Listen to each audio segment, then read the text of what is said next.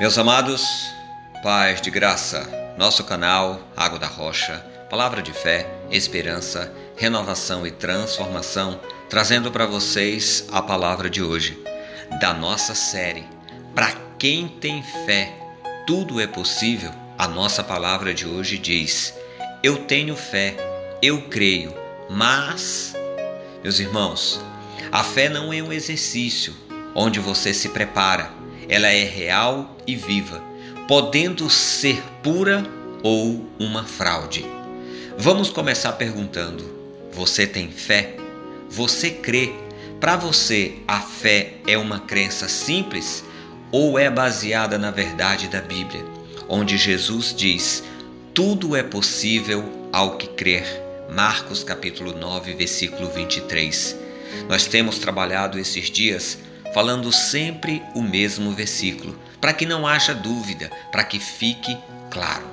Ontem eu comentei como nós reagimos diante de uma notícia difícil, diante de uma notícia bombástica. Hoje eu quero perguntar para você: você realmente tem fé? Você acredita que Deus é capaz de resolver aquilo que você não pode resolver? Hoje eu gostaria de compartilhar com vocês a história de Esté. Esté foi escolhida para ser rainha e Esté era descendente do povo judeu. Havia no império onde ela estava uma trama para matar todos os judeus. Então o tio dela, que havia preparado ela, mandou avisar para ela: Olha, estão preparando algo e vai matar com todos os judeus, ninguém escapará ela manda responder: Olha, só posso ir à presença do rei se eu for chamada, e já faz alguns dias que ele não me chama. Então Mardoqueu disse: Se você não se colocar, não se posicionar, você pensa que escapará da sentença de morte? Todos, todos irão morrer, inclusive você. Ela então respondeu para Mardoqueu, dizendo para ele: Esté capítulo 4, versículo 16. Vá reunir todos os judeus que estão em Suzã e jejuem em meu favor. Comam, não comam, nem bebam durante três dias e três noites. Eu e minhas criadas jejuaremos com vocês. Então foi feito esse jejum para que Esté pudesse estar indo até a presença do rei. Imagine se ela entrasse lá sem ser convidada, o rei simplesmente poderia mandar matá-la. Se ele não levantasse o cetro, que é um bastão que ele tinha na mão em direção dela, os soldados tinham autorização para matar. Mas quando ela entrou à presença do rei, o rei teve misericórdia e levantou o seu cetro. Naquele momento ela não disse nada, apenas convidou o rei para um banquete. Aí eu volto a te perguntar: como será que nós reagiríamos? Nós estamos tudo muito bem colocados e bem posicionados, e diante da injustiça que vai acontecer com os outros, talvez comigo, porque com certeza o rei não sabia a procedência dela, então ela talvez pensasse que escaparia.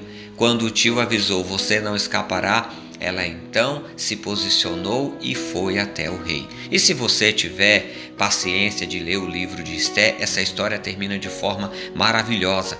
O rei, ele não pode voltar atrás no seu decreto. Ele já havia ordenado que todos os judeus fossem mortos por aqueles que achavam que eles estavam ali tirando o que era deles da terra. Então o rei deu um outro decreto dizendo que os judeus poderiam se defender e o povo judeu sempre foi um povo muito guerreiro e acabou que ninguém morreu. E aquelas pessoas que tramavam contra os judeus, elas sim acabaram morrendo. Volto à pergunta: você tem fé? A fé para você é algo real? Ela existe, às vezes diante do inevitável, diante da situação mais difícil, a gente quer fazer a nossa parte, a gente quer ajudar a Deus, mas chega uma hora que só Ele pode agir. Vamos orar? Amado Deus e bendito Pai, em nome de Jesus, meu Deus, eu quero te pedir.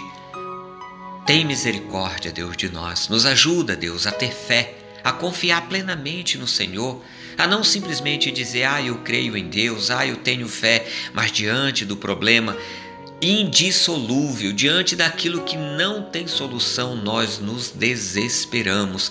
Essa é a palavra desespero. Deus, acalma nosso coração aflito, acalma nossa mente aflita e nos dá um dia de paz na tua presença. Eu oro, meu Deus, confiante em nome de Jesus. Oro pela minha vida e oro por a vida dessa pessoa, meu Deus, que aqui comigo acompanha a tua palavra toca em seu coração, fala ao seu coração.